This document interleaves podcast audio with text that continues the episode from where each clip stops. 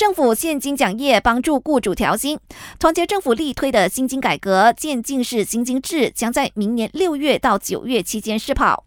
为了确保员工的薪资跟得上生活成本，政府宣布将为自愿参与试跑，也就是为员工调薪的一千家私人公司，包括微型和中小型企业雇主，提供现金奖业，为期一年。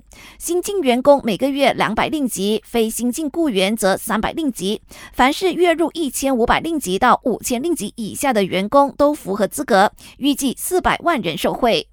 经济部长拉菲兹表示，奖业发放的机制还没有敲定，因为政府还在考虑是要按季度申领还是半年发放。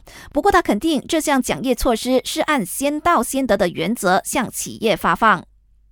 随着政府宣布开发国家数码身份证，通讯及数码部长法米澄清，政府无意在开发过程中采集民众的指纹。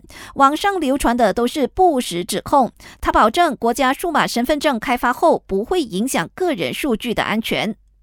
接着来关注体坛新闻。欧联杯小组赛第五轮全面开打，英超豪门利物浦四比零拿下奥地利球队林茨，以小组第一名提前晋级十六强。